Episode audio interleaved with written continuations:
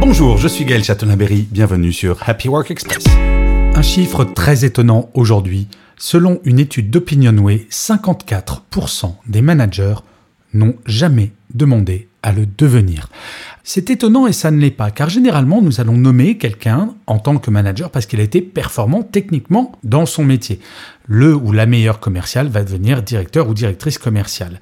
Mais c'est là où il y a une erreur. C'est qu'il ne s'agit pas de nommer les personnes les plus performantes dans leur métier, mais celles qui vont avoir les meilleures capacités à gérer de l'humain. Les soft skills, comme on appelle. Et peut-être qu'au lieu de nommer le meilleur commercial pour devenir directeur ou directrice commerciale, alors que cette personne ne l'a jamais demandé, il faudrait s'intéresser au commercial qui est peut-être un peu moins bon, mais qui lui ou elle est super motivé pour devenir manager. Car on ne va pas se mentir, être manager c'est un métier difficile et il vaut mieux être très motivé pour l'être car ce n'est pas tous les jours simple de gérer le quotidien d'un manager.